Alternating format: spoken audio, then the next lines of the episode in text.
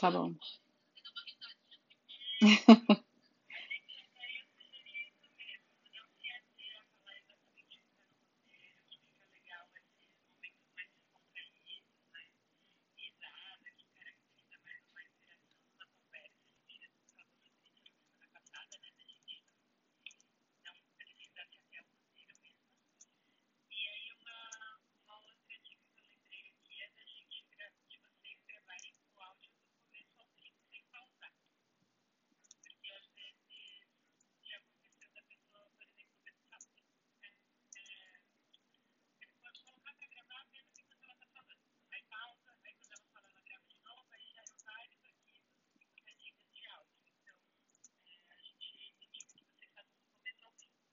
Tá.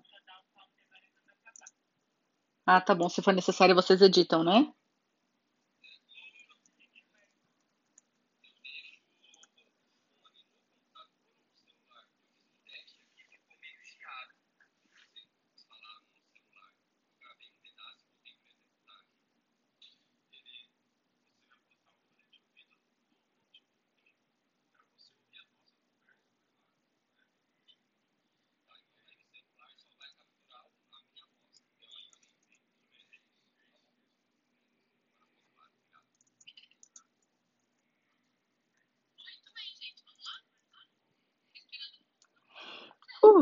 Vamos!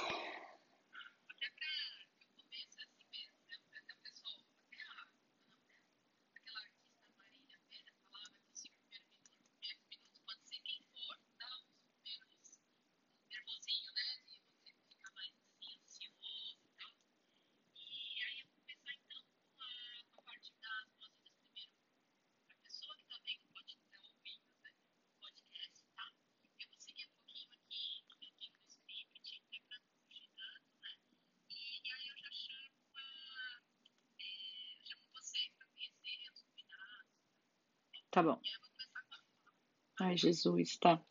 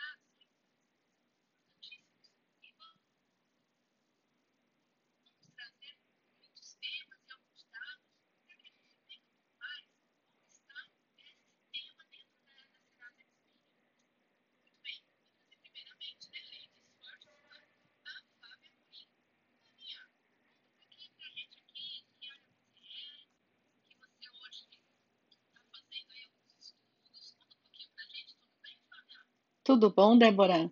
Tudo bem, pessoal? Bom, boa tarde. Ah, tudo bem, pessoal?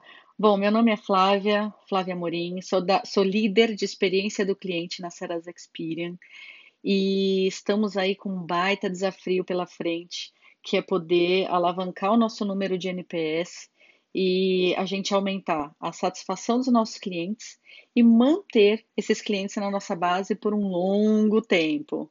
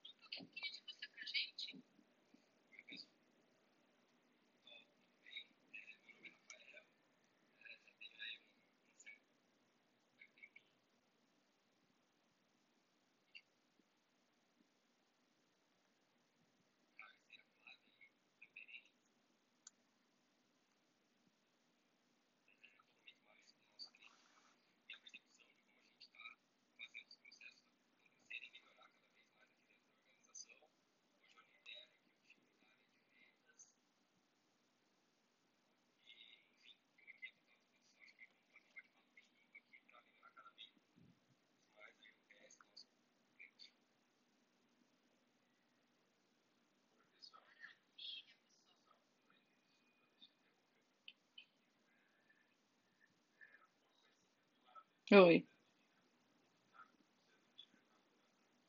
Ah, tá bom.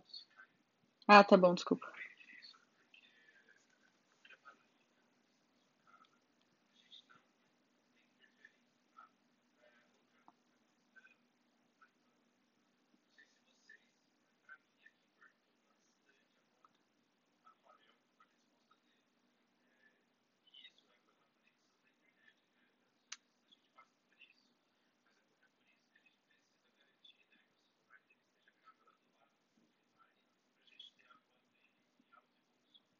Tá.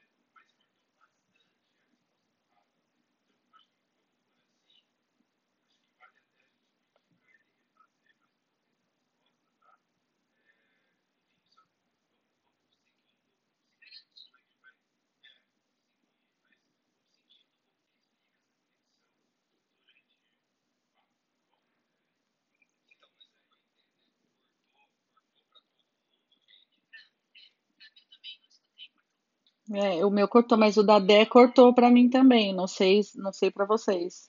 É, o da Débora cortou pra mim também bastante.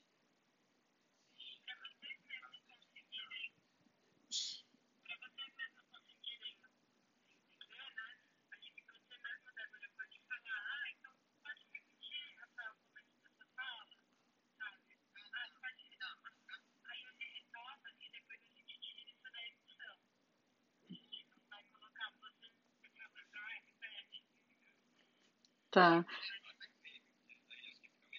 É, é. Tá. Eu- Depois eu queria.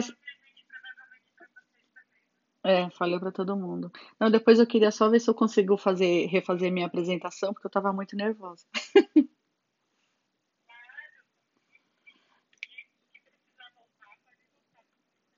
Tá.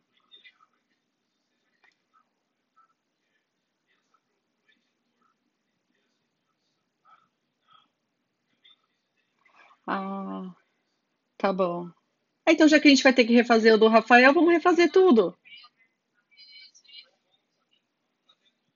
É, boa.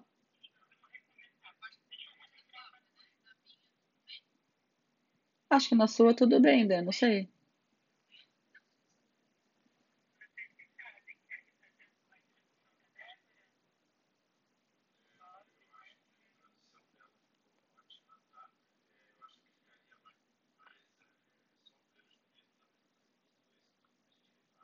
mmhmm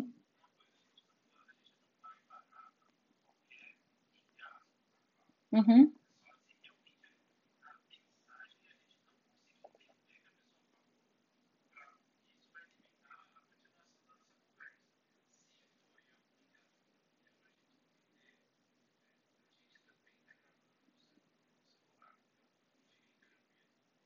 Time.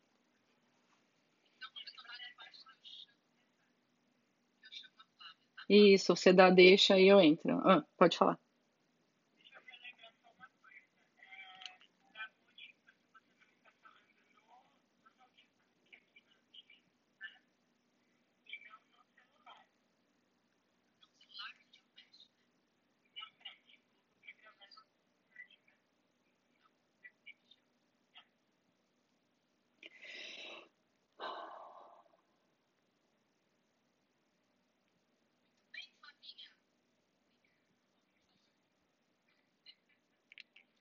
É que cortou, tava cortando a, a fala da Dé.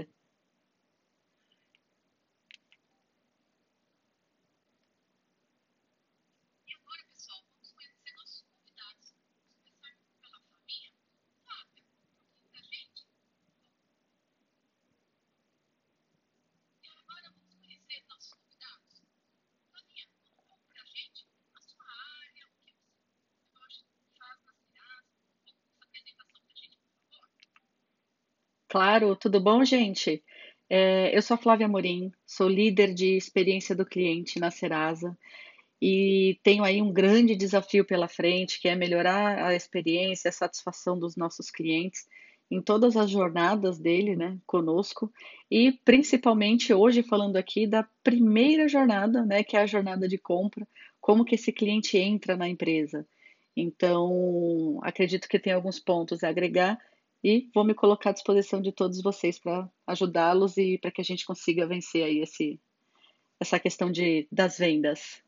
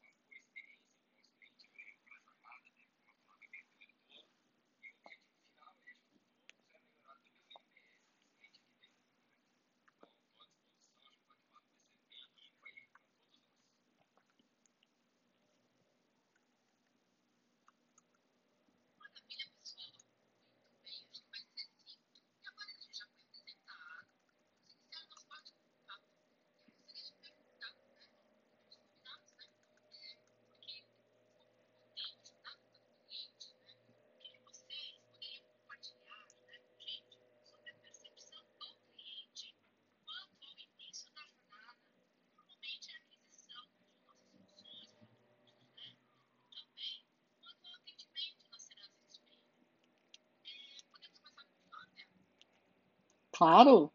É, então, de acordo com os estudos de NPS que temos feito na empresa, é, como vocês sabem, né, o nosso NPS ele é medido duas vezes ao ano.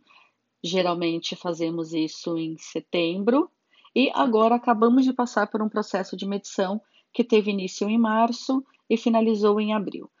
É, esses estudos mostram para gente que a entrada do cliente na companhia, ela vai dizer respeito de, assim, vai representar o como que esse cliente se comporta, como que ele usa os nossos produtos ao longo de toda a jornada dele, né? Então, é, trazendo até alguns números dessa, dessa pesquisa, considerando o PME, por exemplo, 16% dos nossos clientes questionam os nossos valores, tá? É, e nós também temos clientes que falam que não enxergam custo-benefício com relação aos nossos produtos. Mas por quê?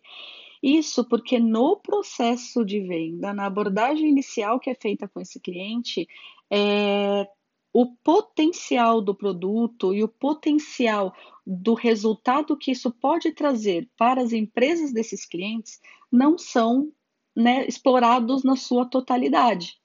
Então, se a gente explora melhor todo o potencial dos nossos produtos e o que esse cliente pode ter como benefício dos nossos serviços, é, nós não teríamos aí é, um percentual considerável de clientes sendo detratores de uma jornada de utilização ou até mesmo de uma jornada de venda, falando que não vê benefício no nosso produto, né? Porque principalmente né, esse fórum aqui sabe o quanto os nossos produtos têm benefícios e podem agregar no resultado das empresas. E assim, claro,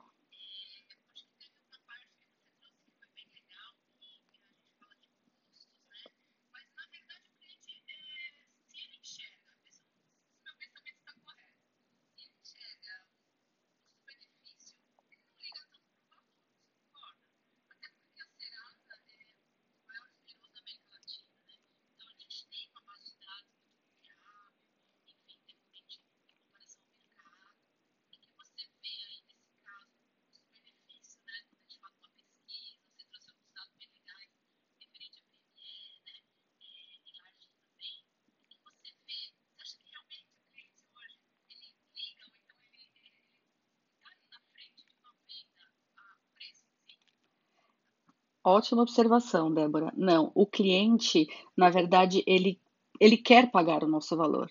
Ele conhece o valor que nós estamos cobrando, né? O custo, na verdade. É, porque quando a gente fala, quando a gente inverte, né? Tem uma diferença entre custo e valor. Quando o cliente se propõe a pagar o custo que nós estamos oferecendo nos nossos produtos e ele enxerga valor, então para ele, cada real gasto não vai ser um gasto, vai ser um investimento. É, nós fizemos também uma ação de contato com alguns clientes que justamente reclamavam de custo-benefício, e isso para todos os públicos, tanto large quanto PME. E na grande maioria, eles falaram que não sabiam que o produto ou aquele relatório poderia trazer tantas informações para eles. Então, na verdade, a gente identifica que a causa raiz né, desse, entre aspas, custo-benefício é porque ele desconhece a utilização do produto, porque uma vez que ele conhece o potencial daquele serviço, daquele produto que ele adquiriu, ele enxerga valor. Então ele não ele não questiona mais com relação a esse ponto.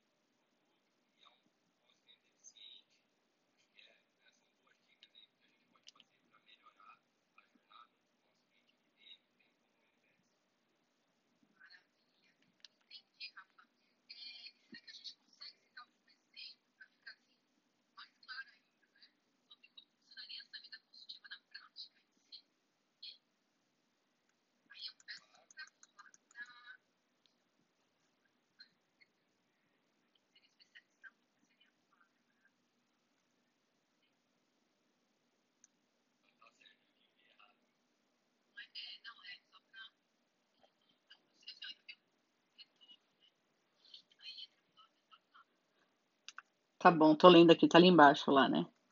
Especialista um. Tá bom, tá bom.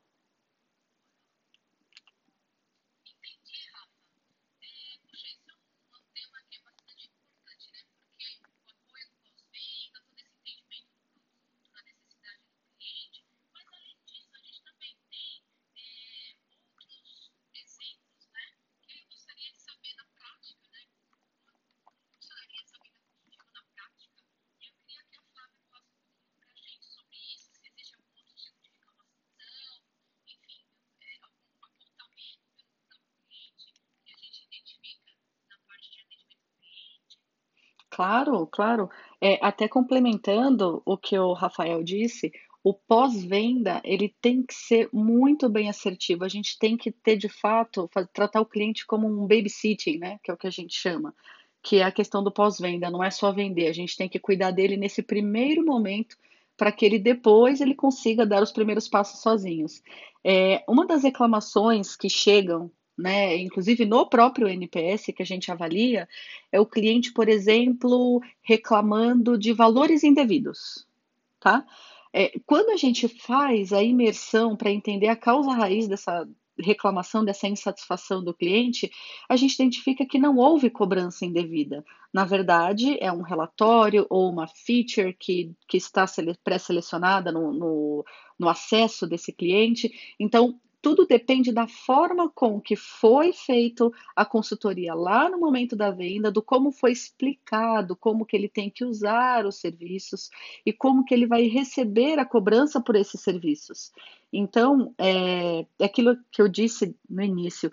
Para mim, o canal de venda é a porta de entrada e é o canal mais importante do cliente porque se ele entende como funciona, se ele entende a a utilização do serviço, como que ele vai ser cobrado, como que ele pode fazer para que ele seja cobrado a mais, se ele escolher alguns relatórios que não fazem parte do pacote dele, enfim, tudo isso lá no início no processo de venda e até mesmo num pós-venda, quando muito bem explicado, esse cliente tem ciência do que vai acontecer com ele. Então nós somos fair com esse cliente e aí ele não vai ter esse tipo de insatisfação, né?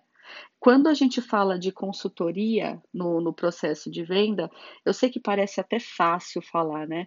Mas é a abordagem, é o ouvir o cliente de uma maneira bem atenta e entender qual que é a necessidade daquele cliente, porque se eu entendo a necessidade desse cliente, eu consigo ofertar uma solução que com certeza ele vai ver valor, ele não vai achar caro e ele vai conseguir utilizar para o fim, né, para a finalidade que, que ele precisa.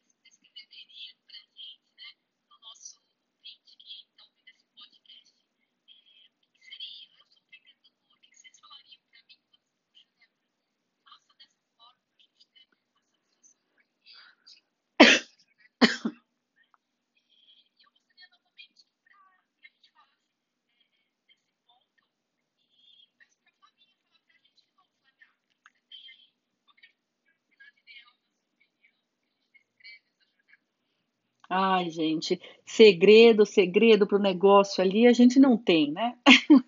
Mas, assim, o que eu considero? Olhando para a jornada do cliente, ele tem que passar de uma maneira muito clara por todas as etapas. Por exemplo, o processo de venda, ele tem que ser consultivo, até mesmo da forma que o Rafa falou, a gente precisa entender a real necessidade desses clientes para poder ser bem assertivo na venda. É, o fechamento dessa venda, o cliente ele tem que ter ciência do que ele está comprando. E nós, como Serasa, temos que ter ciência do que temos que entregar, qual é o nosso entregável para esse cliente. É, a questão do reconhecimento financeiro também é, tem que ser muito clara para o cliente. Ele precisa entender o que ele está sendo cobrado, como, por quê, né? É, esse cliente ele precisa utilizar as soluções que ele comprou e até mesmo ter ciência de outras soluções que existem na, na, na empresa e que porventura eles, ele tem lá à disposição para que ele possa é, utilizar e até mesmo fazer um upgrade no plano dele, enfim. É, e o suporte a esse cliente também é muito é, necessário. Porque nós temos alguns clientes que reclamam, inclusive, que depois que eles passam pelo processo de venda, depois eles não têm mais o suporte. Né? A gente entende que, que o time de venda né, tá aí para vender, precisa trazer os negócios, só que o, essa parte do pós-venda ela é muito importante, porque nós temos um grande número de clientes, principalmente quando nós falamos do cenário de large accounts, que reclamam o fato de não terem um suporte no pós-venda, ou seja, eles assinam um contrato ou fecham né, um, um, um pacote de produtos e soluções com a gente e eles têm demora no retorno desse vendedor, eles têm uma certa demora numa solução ou um questionamento que eles, que eles fazem. Então, isso é muito importante. Eu entendo que todas essas fases, né, se elas são bem sucedidas, a partir dali, até quando esse cliente deixa de ser né, um babysit, vamos considerar ali a partir dos seus 90 dias de uso, ele já consegue, meu, ir tranquilo, utilizar as soluções por ele mesmo, né, é, sozinho. É, e eu acho que a gente também é importante, eu não posso descartar a jornada de cancelamento, porque é uma jornada que a gente nunca quer que aconteça, mas sim, estamos aí, é, né, a, jornada do cancelamento, enfim, o cliente ele pode solicitar o cancelamento a qualquer momento. Então a gente tem que considerar a nossa força, o nosso empoderamento para poder fazer a reversão desse cancelamento ou até mesmo fazer um, uma mudança de, de pacote para esse cliente, enfim, se a gente faz todo o entendimento dele, se a gente de fato pratica a empatia com esse cliente, a gente passa por todas essas fases de maneira tranquila, com maestria.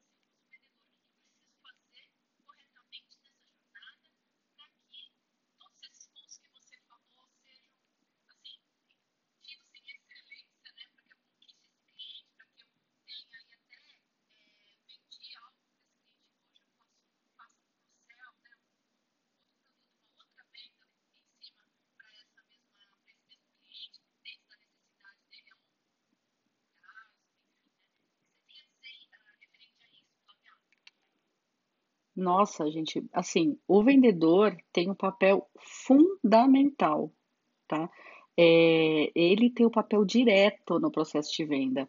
ele tem que se fazer presente no dia a dia do cliente. Eu entendo que se ele conhece profundamente as necessidades desse cliente, ele consegue entender e já ofertar para esse cliente as melhores soluções. Então, repito, empatia. Eu acho que é, se o vendedor pratica a empatia e o poder de ouvir o que, que o cliente, né, é, às vezes está ali demonstrando que é uma necessidade, porque assim, muitas vezes nem o cliente sabe dizer o que ele precisa. O vendedor ele tem um papel fundamental para poder é, ali entender, desvendar a necessidade do cliente sem mesmo o próprio cliente saber que ele precisa. Então, para mim, o vendedor ele tem um papel fundamental que vai é, garantir a, a, o sucesso desse cliente no decorrer da vida dele conosco, da jornada dele conosco e que esse cliente seja cada vez mais forte, que façamos upgrades, que esse vendedor sendo presente na vida dele faça cross-sell, faça upsell, enfim, é, eu acho que, que é isso, é estar presente, só que é estar presente de verdade, é ouvir entender, decifrar as necessidades do cliente para poder fazer as melhores ofertas. É, eu queria até ouvir do, do Rafa, porque ele, como está aí à frente da, dessa parte de vendas e tudo mais, eu entendo que ele é bem mais indicado para falar com relação a isso, né? O papel do vendedor. O que, que você acha, Rafa?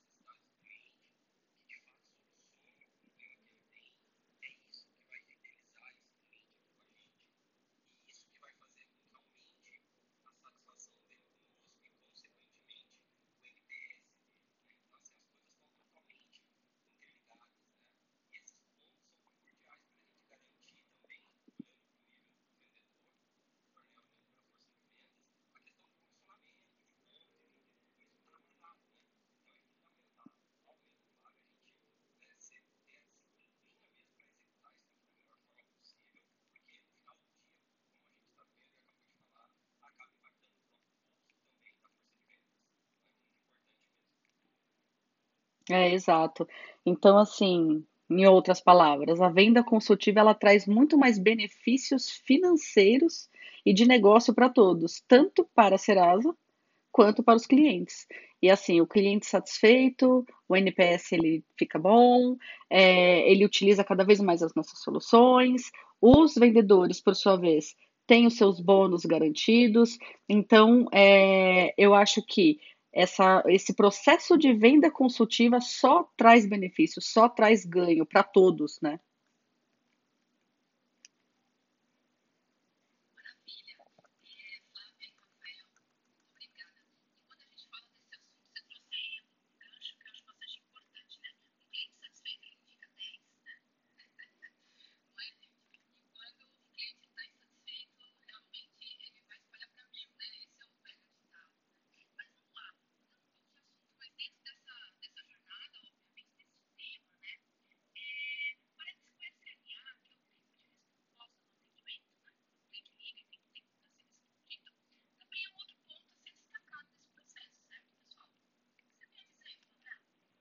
É ótimo ponto, Débora, porque assim, é, os nossos clientes, eles reclamam bastante dessa sensação de, de um atendimento longo, de um atendimento demorado. É, tanto em PME, é, o digital, clientes large, large accounts, é, eles sempre, esse ponto do, do, do SLA, ele sempre aparece, ele está sempre presente, uns com mais, outros com menos, só que eu trago um destaque para o cenário de large accounts que o percentual de insatisfação dos clientes relacionados a esse tema saiu um pouco da curva, né? Foi um pouco maior do que esperávamos. Então, nós temos cerca de 21% de detração, de insatisfação no NPS de clientes que reclamam diretamente do tempo levado para que eles tenham um atendimento. E quando a gente fala de atendimento, eu não estou falando somente de atendimento num call center ou atendimento de um e-mail, é, é o atendimento no geral os, os clientes eles reclamam, é, falando do, do, público de vendas, eles reclamam até do que eu trouxe um pouco é, anteriormente, né? É, eles mandam um e-mail para um comercial, eles ligam e não tem um atendimento, solicitam uma mudança no contrato, ou enfim, precisa de algum ponto de ajuda, algum questionamento, que isso demora muito tempo para que é, essa pessoa retorne para o cliente. E isso eu estou falando no processo de venda, que a gente quer colocar o cliente aqui dentro de casa. Né? Nós queremos é, que ele faça parte né, do nosso pool de clientes. Então, desde o início, é, a gente já né, deu ali uma, uma falhadinha com esse cliente, a gente deu uma escorregada. E se a gente vê o percentual, ele é bem considerado, 21%. Se eu falo de algumas outra, outras linhas de negócio, não, não large accounts, é, uma, o maior percentual de detração que eu tenho nesse ponto chega a 14%, enfim. É, então, 21% está bem outlier, né? Está acima do que esperávamos, ainda mais tratando de um público como esse, que é um público de large accounts que a gente tem que ter um cuidado né, maior para poder fazer o atendimento. É, e este é um ponto importante que precisa ser revisto na jornada. É, precisamos fornecer o apoio necessário para a utilização e entendimento do produto, que isso é fundamental para que a gente consiga fidelizar esse cliente e para que na prática ele veja e ele sinta né, os benefícios que ele está recebendo e as soluções que ele adquiriu para os problemas dele.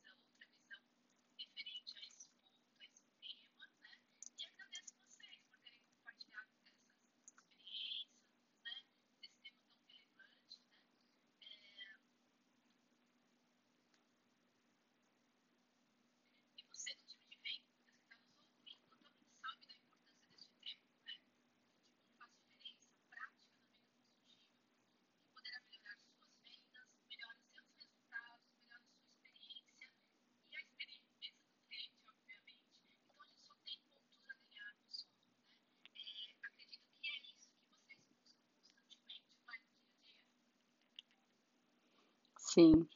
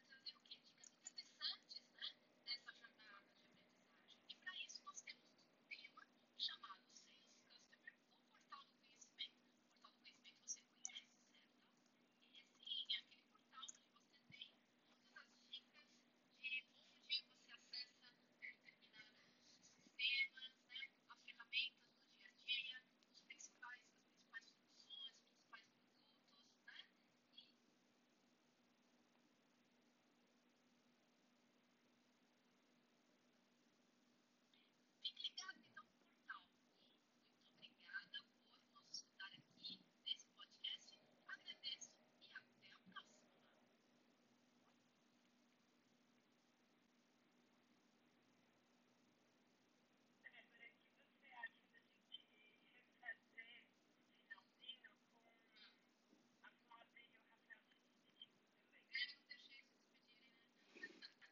Ha ha ha.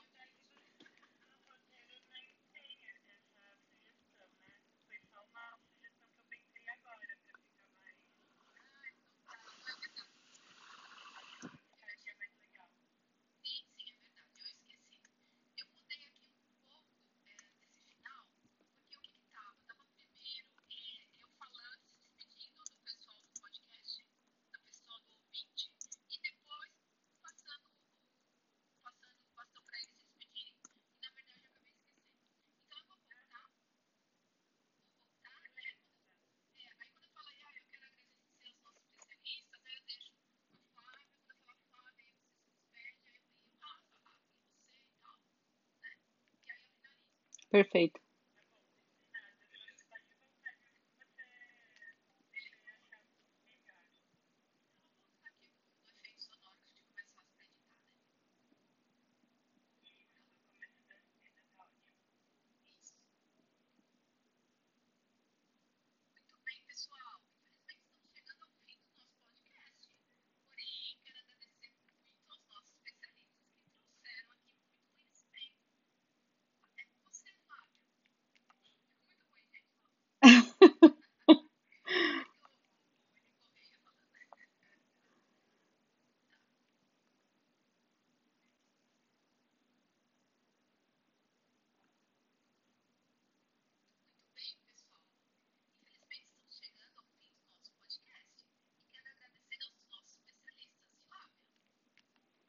Muito obrigada pelo convite, me sinto lisonjeada e também quero me deixar à disposição aí para que vocês me procurem a qualquer momento. Quer falar sobre satisfação do cliente, quer falar sobre alavancagem do NPS com uma venda mais consultiva? Conta comigo, estou aí à disposição.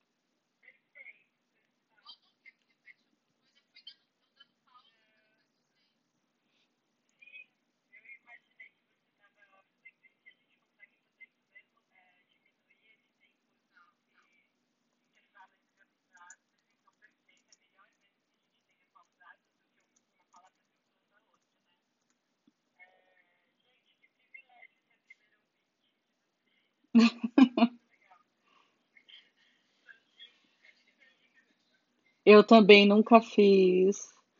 Nossa, eu tô muito nervosa.